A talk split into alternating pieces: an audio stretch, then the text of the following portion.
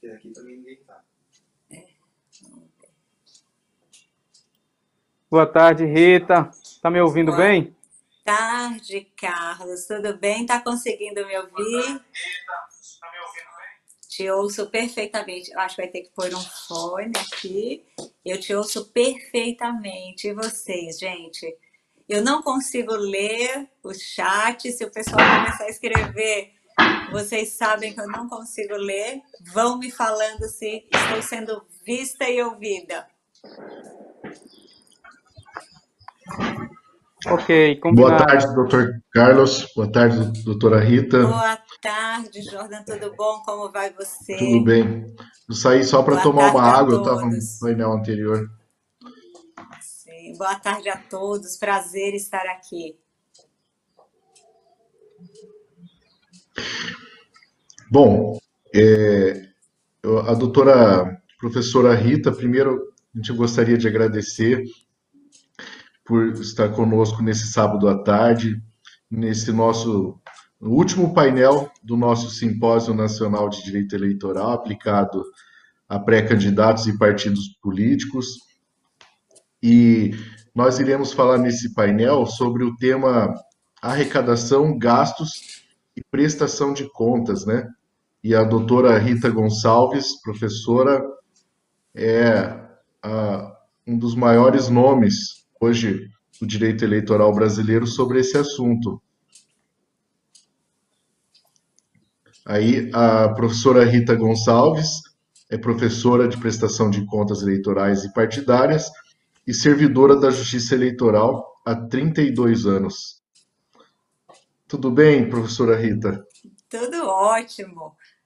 Saber que existe público para ouvir nos falar sobre todos esses assuntos do direito eleitoral, prestação de contas, fake news, condutas vedadas e tantos assuntos maravilhosos, né?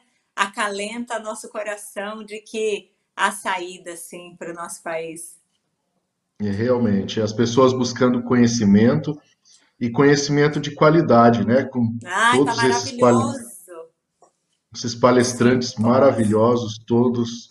E agora é, a sua palestra para para completar ainda mais todo todo esse conhecimento que os pré-candidatos e demais cidadãos terão a oportunidade, estão tendo a oportunidade de, de receber nesse momento.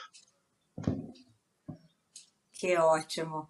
Eu quero agradecer demais a ABA, o convite, por meio do Dr. Carlos Carvalho, que é um querido amigo e um profissional exemplar, sempre propiciando esses eventos, levando conhecimento e, de fato, capacitando.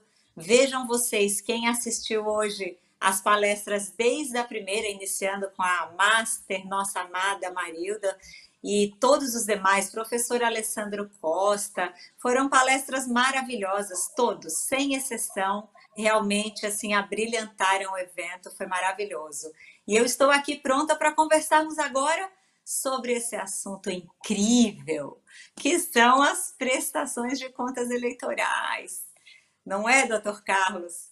Aquele assunto que a gente é apaixonado. Isso mesmo, professora Rita. É um prazer tê-la conosco aqui no simpósio.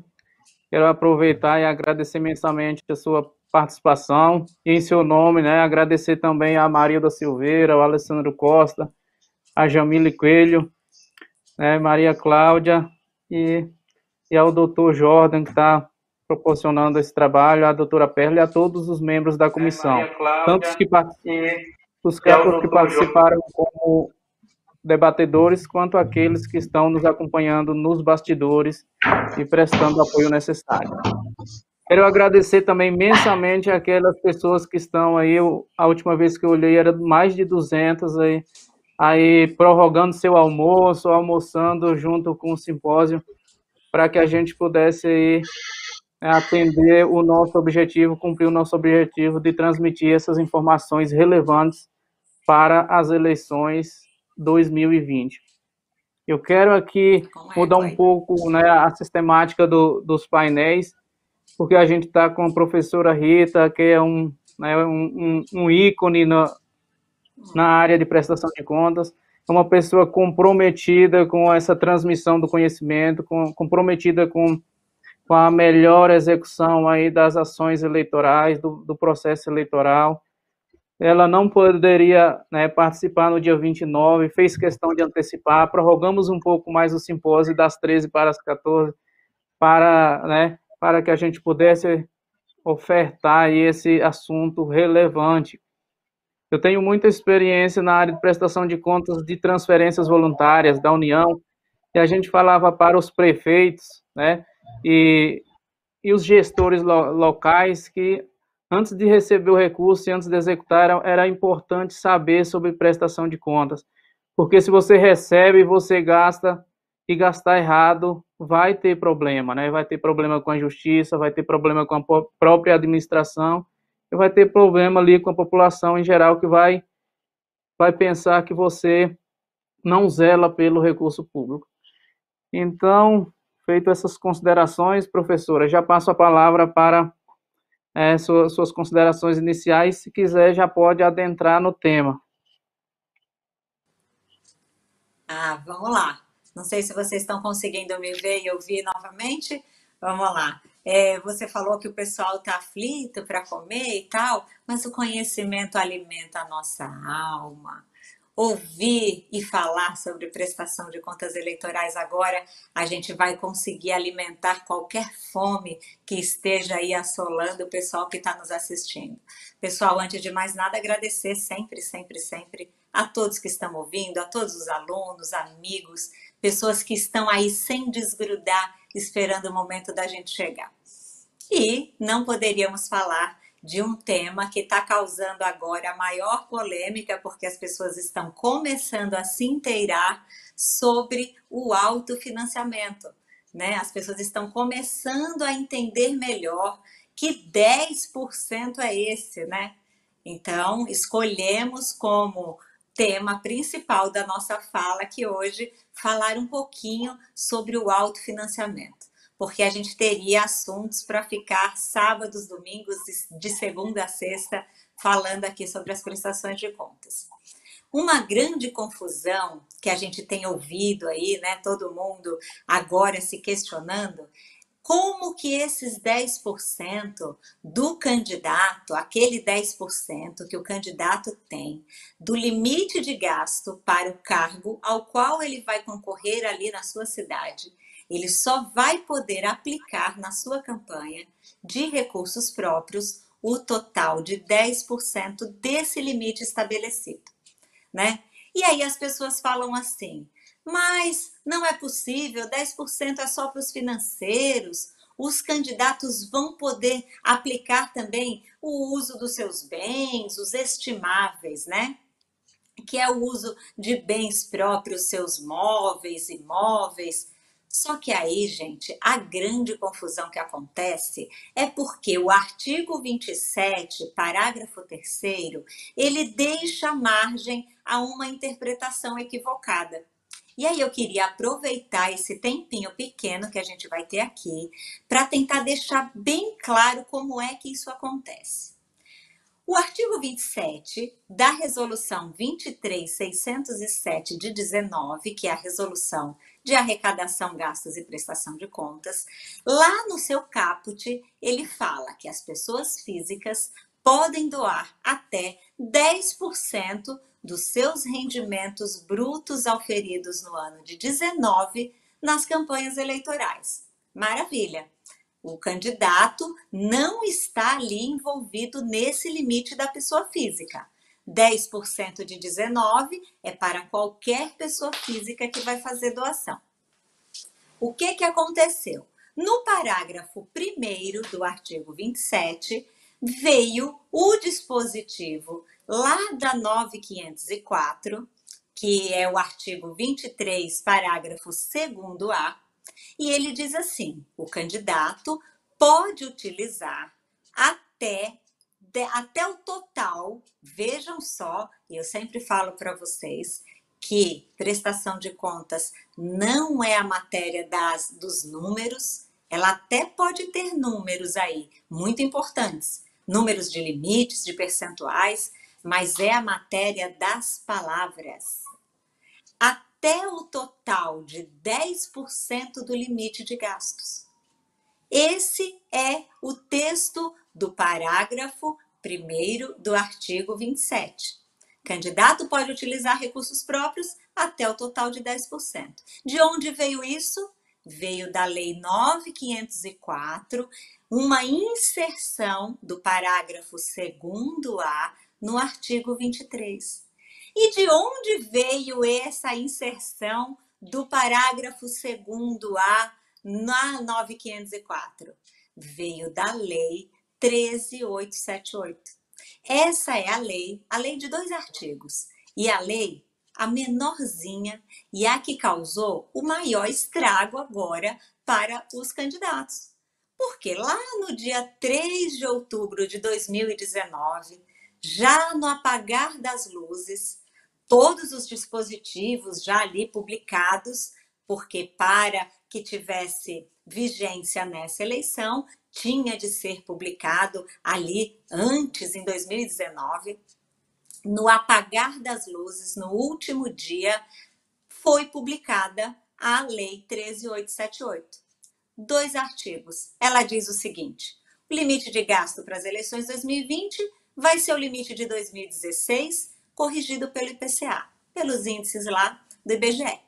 E também, para segundo turno, o candidato vai ter 40% desse valor. E disse também que o total de recursos próprios a serem aplicados nas campanhas pelos candidatos seria de até 10% desse limite de gasto estabelecido para o seu cargo na sua cidade. O, o artigo 2 dessa lei diz assim: essa lei entra em vigor na data da sua publicação. Ou seja, um artigo, o artigo 1 da Lei 13878, trouxe o artigo 23, parágrafo 2A, que, por sua vez, foi para 23607, dispondo dessa forma.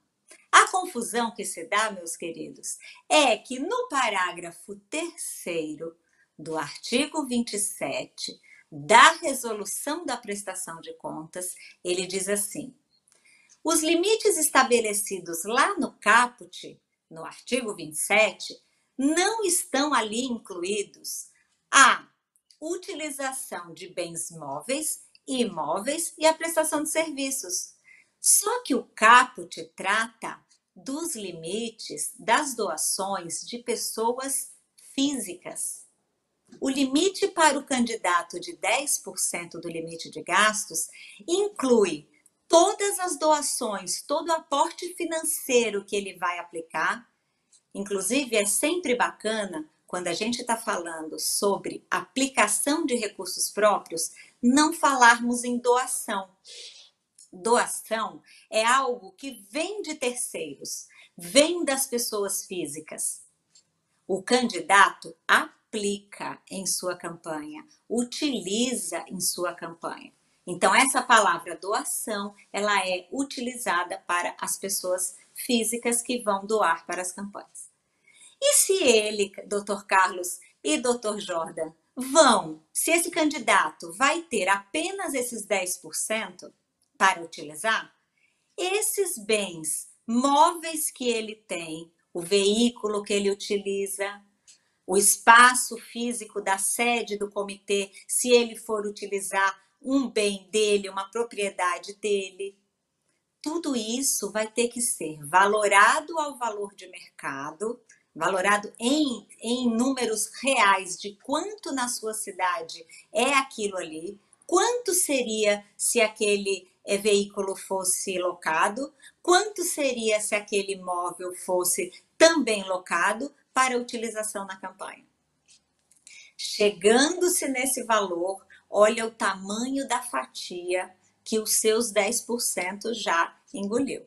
A depender do carro que o candidato tem, a depender do imóvel que o candidato vai utilizar, ele extrapolou o limite dos 10% sem sequer fazer um aporte financeiro.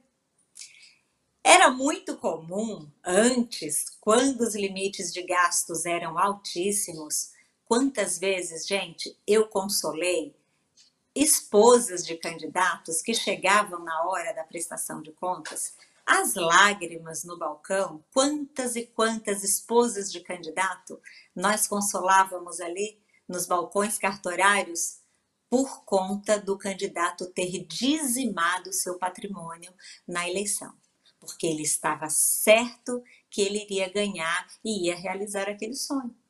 O limite de gasto, gente, lá atrás já foi todo o patrimônio do candidato, ele poderia aplicar. Depois isso virou 50% do seu patrimônio.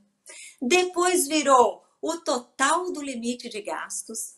E agora, dessa forma absurda, pífia, consta apenas que o candidato só vai poder gastar, aplicar em sua campanha recursos próprios seus nesse limite de 10% dos do limite de gasto estabelecido para o cargo ao qual ele está ali concorrendo.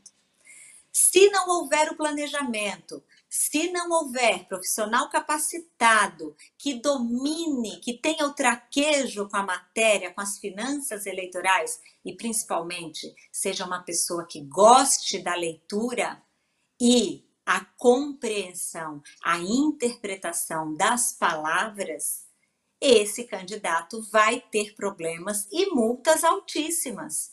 Porque infringir o limite de doação caracteriza aí um, uma, uma multa que ele vai pagar até, 10, até 100% do valor que ele extrapolou. Gente, o Ministério Público, não preciso nem falar, atua de forma brilhante nessas representações. A sua própria prestação de contas poderá estar comprometida, ele extrapolando os limites. Facilmente ele vai ter ali uma manifestação pela desaprovação. E aí, a hora que a campanha dá conta desse extrapolamento, ela vai perceber que tinha de ter sido feito cálculos anteriores Nesses cálculos anteriores, o que é importante ficar claro? O veículo do candidato, ele tem a obrigação, não é opcional, ele é obrigado a lançar isso na sua prestação de contas. Mas, professor, o veículo do candidato é caríssimo, vai sair não sei quantos mil reais fazer o lançamento disso em valor estimável, a utilização desse, dessa locação, como seria, né? Durante os quarenta e tantos dias aí de campanha. Pois é, então o candidato não vai poder utilizar esse veículo. O combustível do veículo e a manutenção do veículo do candidato não são despesas eleitorais, não podem ser pagas com recursos de campanha. Têm de ser pagas com recursos do seu CPF, recursos pessoais do candidato, despesas que não entram ali no rol das despesas que vão ser declaradas no SPCE. Porém, todos os veículos terão o abastecimento pela campanha.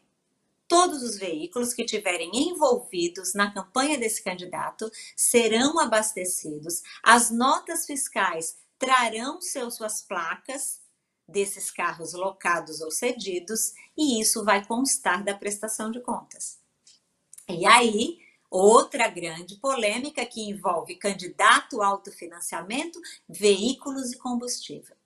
Como é que é essa história esse ano que a gente vai ter que abastecer veículo em carreata? Não é nada disso. Você não é obrigado a abastecer veículos em carreatas.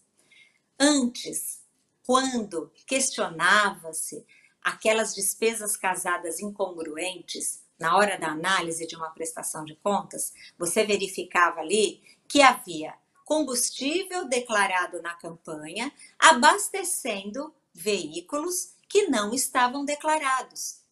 Ou seja, veículos cedidos ou locados à margem da campanha eleitoral, porém, utilizando os recursos de campanha de pessoas físicas ou recursos públicos, porque pode-se normalmente pagar as despesas de campanha com os recursos públicos, E aí, quando eram questionados na hora de uma diligência, é muito comum chegar defesas do tipo: mas onde está escrito que todo combustível que eu utilizar na campanha tem que ser para veículos declarados na campanha? O óbvio não existe, né? A gente já sabe disso, a gente já cresceu e já viveu o suficiente para saber que não. O óbvio não existe. A legislação, então, esse ano, ela vem dizendo assim: Pessoal, vocês querem gastar com combustível? Veículo é um, ou, é, combustível é um gasto permitido? Vamos lá. O que vai ser considerado gasto regular do seu combustível declarado na prestação de contas?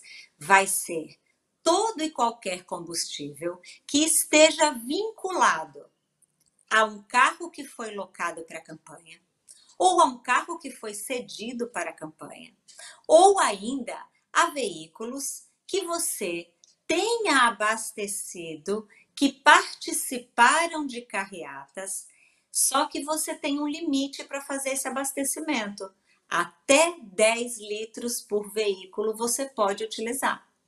E também, se você for aquele candidato daquela cidadezinha no interior, que você ainda usa gerador, tenho vários alunos aí em municípios pequenininhos espalhados pelo Brasil que usam o gerador.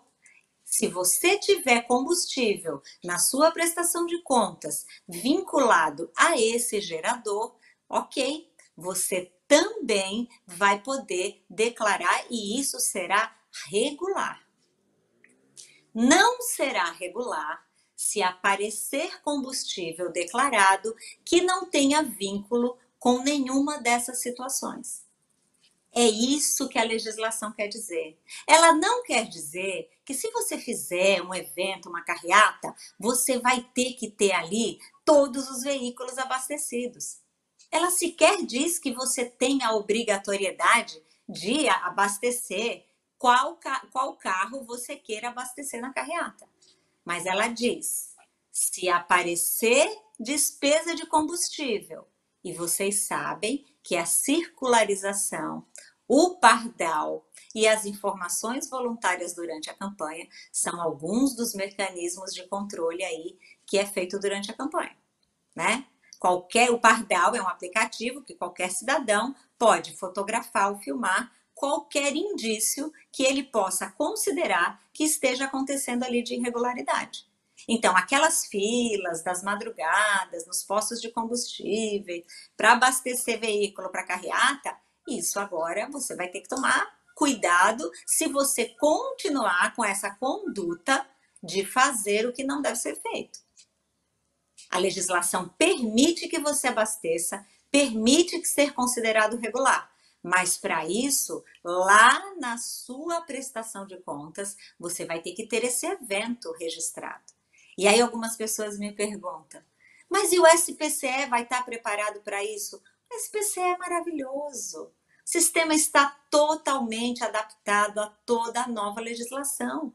Sim, ele vai trazer o evento de carreata para você documentar, com a litragem que você vai colocar vinculada à placa daquele carro, aquela nota fiscal, aquela despesa que você teve. E mais um detalhe: esses relatórios, a legislação pede que sejam semanais.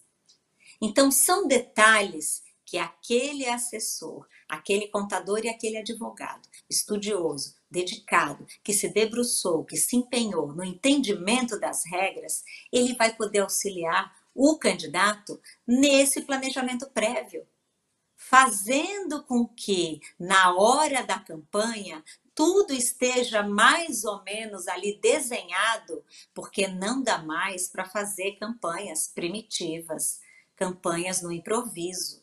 A gente já ouviu aqui durante toda, toda a manhã, né? E início da tarde, ouvimos aqui os brilhantes profissionais falando sobre tudo isso, aprendemos tanto com cada um deles. Então, para as prestações de contas hoje, cada palavra dessa imensa resolução, que está, é acho que a maior de todo o regramento, a 23607, os profissionais têm que ler com muita atenção. capacitarem-se, organizarem-se. Isso aí é dever. Candidatos, vocês têm de conhecer as regras. Representantes partidários, vocês têm de conhecer as regras. Como você vai poder acompanhar se aquele profissional que está com você está acertando ou não? Então é imprescindível isso. Deixa eu parar de falar um pouquinho aqui e conceder a palavra para vocês, porque senão eu garro na conversa e vou embora. Eu... Maravilha, professora. Eu chamo de professora porque, de fato, ela acaba dando uma aula e também é minha professora de, de verdade. É, me permitam fazer uma, uma retrospectiva e voltar para o, o momento ali, aquelas preliminares, professor e doutor Jordan, que é muitas pessoas, né, pré-candidatos ficam preocupados ainda com o CNPJ, né, e, e, é uma preocupação que eles não devem ter, porque a partir do momento do registro, né, a, a própria, própria Justiça Eleitoral envia o, a informação à Receita Federal, né, de forma integrada, que gera esse CNPJ. A partir do CNPJ, é com o CNPJ em mãos, o candidato caso ali pra, para ir ao banco, né, num prazo de 15 dias para ir ao banco pedir a abertura da conta. Muitos candidatos têm dúvida se ele precisa abrir conta porque ele não vai movimentar recursos, né, e essa é uma informação que pode, se for passada errada, pode dar problema, porque todo candidato é obrigado a abrir uma conta de, de campanha, né, mesmo que não vá utilizá-la. E e após a entrega lá no, no banco, o banco tem um prazo de, salvo engano, de três dias para, para a abertura dessa conta.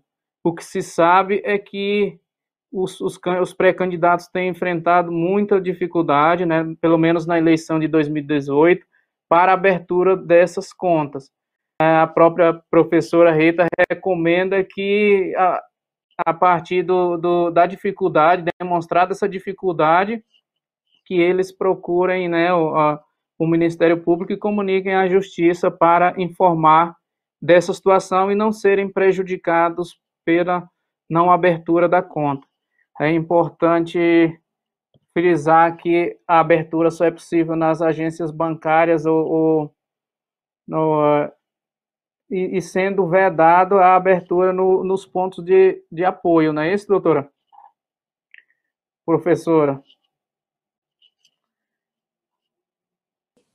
Ligar então, o microfone. É, tá. é, não é permitido hoje, Carlinhos. Nós tivemos uma, doutor Carlos, nós tivemos uma uma atualização do comunicado Bacen 35979 e agora só está proibido os correspondentes bancários, mas você disse muito bem, é isso mesmo, até 10 dias da obtenção do CNPJ tem que correr para o banco, só que lembre-se o seguinte, doutor Carlos colocou, 10 dias para ir ao banco para providenciar essa abertura e o banco tem 3 dias para providenciar a, a, essa abertura de fato. Só que se você, candidato, deixar para ir no décimo dia, você já estourou.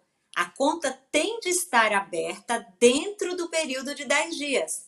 Então, fique atento que o seu último dia, candidato, considerando que o banco vá respeitar esses três que ele tem, você tem que ir no máximo no sétimo dia. Eu sempre falo que o candidato, quando pega o CNPJ, tem que sair voando para o banco. Agora dá para fazer até de forma virtual, né? Inclusive, esse comunicado Bacen 35979, Carlinhos, ele também trouxe a oportunidade agora de abertura nos bancos virtuais, nos bancos digitais, que antes era proibido. E quero até aproveitar essa sua oportuna fala sobre essas contas, sobre a abertura dessas contas, porque a pergunta campeã que eu recebi essa semana, acho que umas 720 vezes, foi a data do dia 15 do 8 para abertura da conta obrigatória, doações para a campanha do partido, continua? Até hoje, até esta data, não houve nenhum normativo publicado, não há nada que altere essa data hoje. Essa data pode ser alterada? Sim. Ao que parece, a nova resolução que vai ser publicada logo em breve, agora na, nessa primeira quinzena de agosto, trará, deve trazer esse essa mudança dessa data para o dia 26 de setembro. Hoje, essa publicação não aconteceu.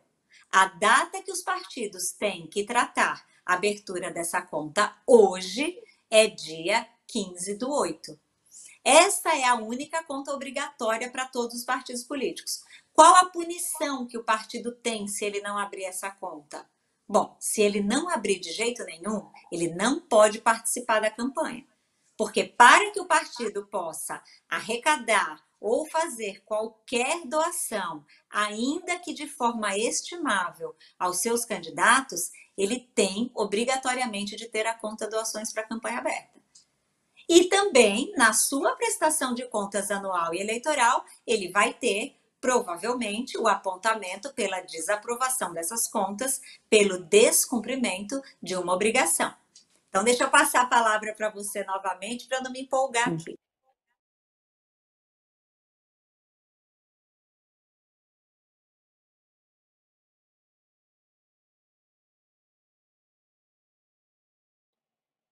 Desculpa. Lembrando que, só, que as outras contas né, do, do, fundo eleitoral e do fundo partidário, o candidato só vai precisar abrir se ele for receber recurso desse fundo. E é importante também destacar que esses, esses recursos não podem misturar, né, professora? O, o, o recurso do fundo eleitoral com o fundo partidário, o recurso das doações, eles devem tramitar sempre em contas específicas. Então, isso é, é muito importante para não haver aí confusão com as contas e haver problema na prestação de contas. Professora, tem uma questão que, que as pessoas têm muita dúvida aqui, é sobre os eventos de os eventos de arrecadação, né? Aqueles eventos de, onde tem feijoada, tem né, a venda de algumas coisas, tal. E, e como é que fica essa questão? Como é que isso se insere dentro da prestação de contas? A pessoa que comprou um convite para feijoada, convite para uma festa como uma no, nesse evento de arrecadação, isso isso implica, isso é contado dentro do limite de doação daquela pessoa física? Abrindo aqui o microfone, vamos lá. É, os eventos são uma oportunidade maravilhosa dos candidatos das campanhas se capitalizarem. Nós fiscalizamos muitos eventos. Eu sou a recordista nacional de fiscalização de eventos. Quando trabalhava aqui na primeira zona em São Paulo, nós fiscalizamos ao todo mais de 270 eventos em nossa é, vida aí funcional.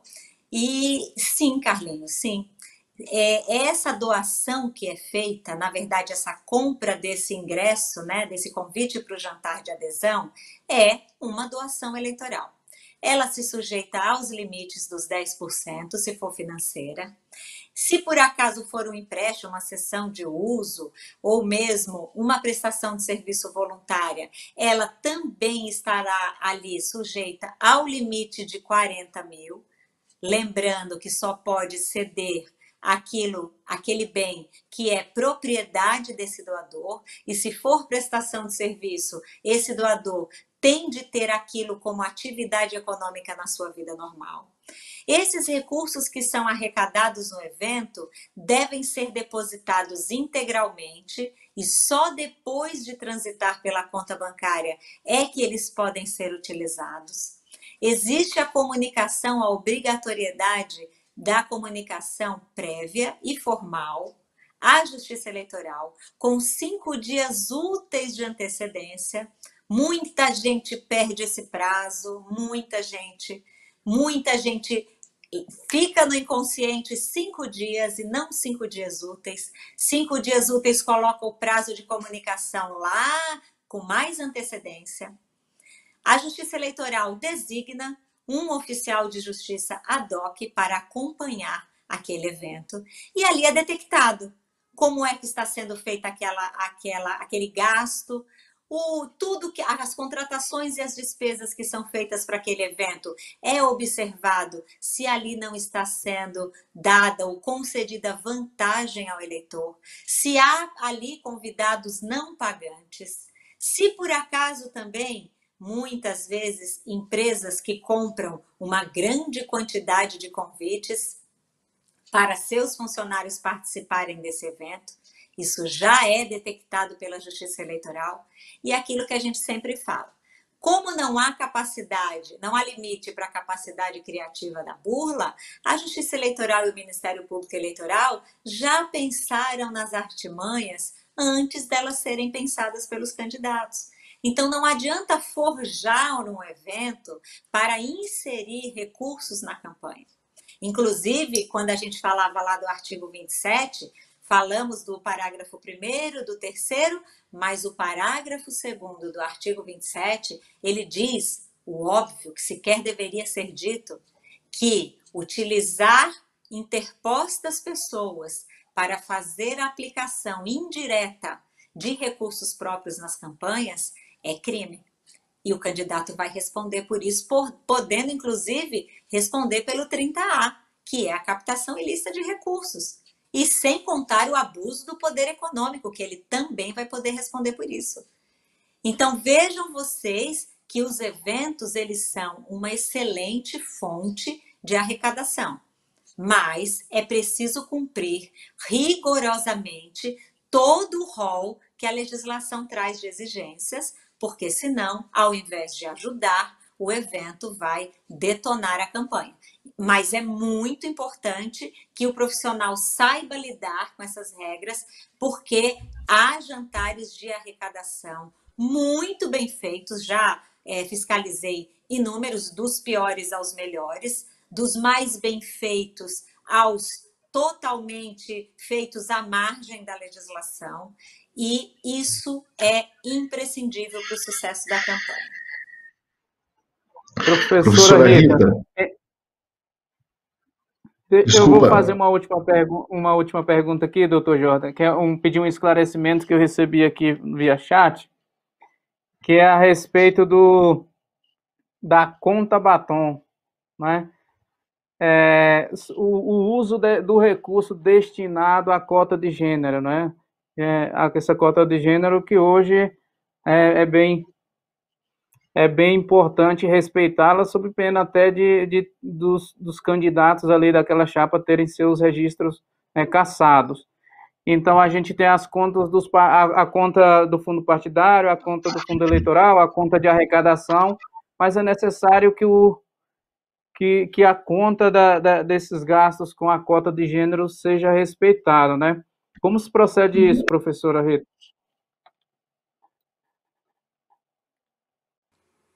Vamos lá. É, essa, esse nome, né, essa designação da conta batom, é uma designação que nós fazemos entre na, em nossas aulas para facilitar a compreensão. É o seguinte: existem do, duas aplicações que os partidos têm que fazer de recurso público. Primeira coisa, e é ótima essa pergunta ter vindo, porque ela é muito confusa para algumas pessoas, mas vocês vão ver agora a partir do momento que vocês entenderem como é simples. Todos os anos, independente de ser ano eleitoral, de ser ano ímpar, de ser ano par, todo e qualquer ano, cada vez que uma direção partidária receber recurso do fundo partidário, ela é obrigada a separar 5% no mínimo do total desse fundo partidário que ela está recebendo e aplicar nos programas de formação política das mulheres. Veja, 5% no mínimo em qualquer ano político, eleitoral ou sem ou com eleição ou sem eleição. Todos os anos, no mínimo 5%, entrou dinheiro na conta fundo partidário, ele obrigatoriamente, a partir desse momento, deverá abrir a conta bancária da participação feminina das mulheres da formação política. Essa é a conta carinhosamente apelidada por nós de conta batom, que é a conta da aplicação da formação das mulheres. Esses 5% transitam por essa conta batom e o partido faz o seu gasto em palestras, simpósios, seminários, sites, material informativo, rigorosamente comprovado, rigorosamente prestado conta disso na sua prestação de contas partidária anual. Beleza. Aí tem uma outra regra. A outra regra diz: quando tiver eleição, nos anos eleitorais, tudo aquilo que o partido for aplicar nas campanhas do fundo partidário que ele recebeu, ele vai ter um montante ali para ele aplicar naquelas campanhas. Daquele valor que ele for aplicar nas campanhas do fundo partidário, ele vai tirar, no mínimo, 30% para aplicar nas campanhas femininas. Ele pode diretamente fazer esse gasto, produzir material, o próprio partido fazer esse gasto, com o que for considerado ali gasto legítimo de campanha, beneficiando de fato as campanhas femininas, tudo documentado, comprovado, ou ele pode, partido, fazer o repasse desses valores para as contas de fundo partidário abertas pelas mulheres.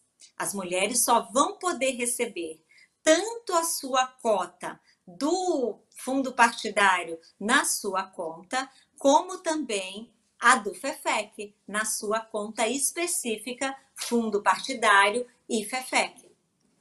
Agora, o partido pode fazer o trânsito desse recurso da sua conta fundo partidário para a conta batom para depois passar para as mulheres, nada impede. Nada impede. A obrigatoriedade apenas que a legislação traz de que de fato passe, transite por essa conta da formação feminina, ou a nossa querida, chamada entre nós alunos conta batom, é esse valor do mínimo dos 5%. Outra confusão grande que fazem aí, achar que no ano eleitoral basta aplicar os 30% do fundo partidário ou do FEFEC, se receber os dois, e não precisa aplicar nos programas de formação. Então, esse é o grande equívoco. Acho que deixei mais ou menos claro. Conta batom é aquela para as campanhas, para o programa de formação das mulheres, aquela que vai receber ali no mínimo 5% para os programas de formação. Se o partido quiser fazer essa transição dos 30% para essa conta batom, para depois repassar para as contas do fundo partidário das mulheres, ok. Se o partido quiser passar diretamente da sua conta fundo partidário para a conta das mulheres, não há problemas. O que a Justiça Eleitoral vai aferir é se de fato, dos montantes recebidos, esses valores foram de fato aplicados, tanto do fundo partidário quanto do FEFEC, que nós também chamamos carinhosamente os fundos especiais de financiamento de campanha. Professora Rita, a gente é, nós estamos caminhando para o encerramento do simpósio, já passamos das 15 horas e temos um público ainda considerável nos assistindo. Então, eu gostaria de agradecer muito a sua participação. Eu fiquei aqui atentamente ouvindo. Eu confesso que ainda não, não tinha tido a oportunidade de, de assistir a uma palestra sua e fiquei encantado, realmente. Uma didática maravilhosa. É, e, e realmente eu acredito que todos tenham entendido perfeitamente tudo que. A gente sabe que o tempo é curto, mas o tema do, do, dos 10%, ele realmente, como ele é muito novo, os candidatos ainda ficam em dúvida: será que bens estimáveis e dinheiro entra ou não entra? Então, isso foi muito bem esclarecido agora. Então, eu gostaria de agradecer e abrir oportunidade para para as considerações finais. Obrigada, Jordan. Que bom que você gostou, querida. Um prazer te conhecer. Muito obrigada por todo o carinho comigo, por todas as palavras. Depois desse simpósio maravilhoso da ABA, ninguém mais vai achar que os 10% é para financeiro e vai ter estimável separado é 10% para tudo, estimáveis e financeiros. E aí me falam assim, professora, tem alguma chance de isso mudar, desse entendimento ser modificado daqui até a data das eleições?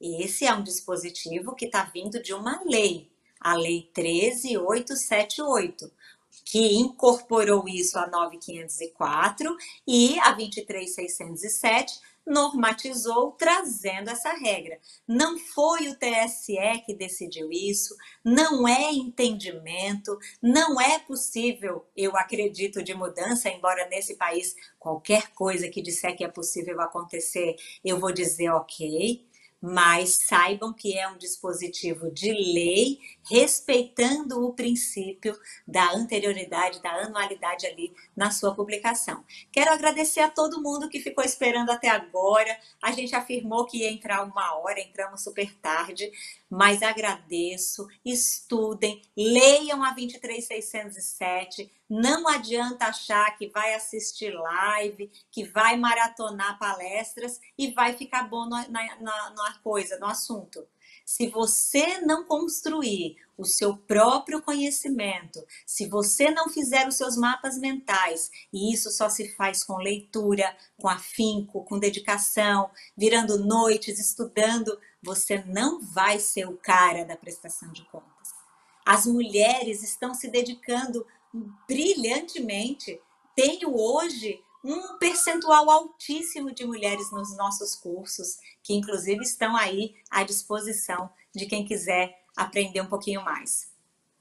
Beijos para todos vocês. Muito obrigada pelo convite. Muito obrigada por estarem aqui conosco. Espero ter esclarecido e parabenizar. Parabenizar esse belíssimo evento que enriqueceu a todos nós.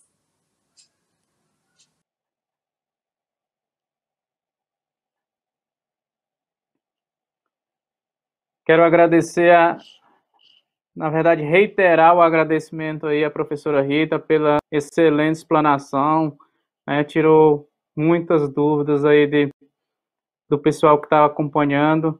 Então, agradeço imensamente, professora Rita, todo esse esforço que, que você fez para participar do nosso evento. Né? Tinha compromisso pela manhã, né? conseguiu estar presente e, garantiu aí essas informações preciosas para essas pessoas que acompanham o nosso evento desde da, das 8h45. Tá? Quero agradecer também a outra Rita, intérprete, que está dividindo essa essa tela com a gente, intérprete de Libras, que junto com o Paulo aí fizeram com que esse evento fosse um marco aí nesses eventos eleitorais, né? Marco importante de acessibilidade, que isso é muito importante. A gente fica tratando de, de direito eleitoral e às vezes fica esquece de tratar do, da acessibilidade, de, da cidadania eleitoral. Então isso é muito importante. E reiterar também os votos de agradecimento ao doutor Jordan Rogatti, essa pessoa que incansavelmente é, lutou para que esse evento acontecesse, envidou todos os esforços aí para que o evento ocorresse da forma brilhante que aconteceu. Agradecer também aos membros da Comissão Nacional de Direito Eleitoral e ao nosso presidente da aba, doutor Esdras Dantas. Muito obrigado e estaremos juntos no dia 29 do 8, na segunda etapa do simpósio.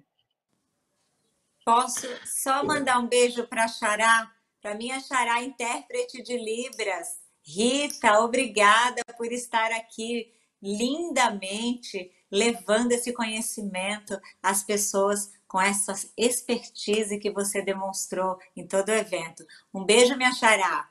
Parabéns pelo seu trabalho. Obrigado. Agradecer também a Rita, intérprete de Libra. Agradecer ao Paulo também, o outro intérprete. Agradecer a todos os membros da comissão, todas as pessoas que participaram durante todo esse sábado de treinamento, de preparação e de compartilhamento de conhecimento sobre o direito eleitoral de uma forma é, destinada aos pré-candidatos e partidos políticos. E lembrando que hoje foi apenas a nossa primeira etapa e que no dia 29 de agosto, num sábado também a partir das 8h45, estaremos de volta com os temas destinados à campanha eleitoral. Então, todos que já estão inscritos é, receberão os materiais informativos com os palestrantes e temas, e também já deixo o convite para que compartilhem com seus amigos e colegas e que tragam mais pessoas para o nosso evento, porque, como foi visto aqui, os conhecimentos que foram transmitidos hoje são, além de extrema, de extrema qualidade, e como a professora Rita disse, são importantíssimos para que o próprio candidato tenha condições de tomar suas decisões é, durante a disputa eleitoral. Então, muito obrigado a todos, uma boa tarde e um e bom final de semana para todos vocês. Tchau, até a próxima.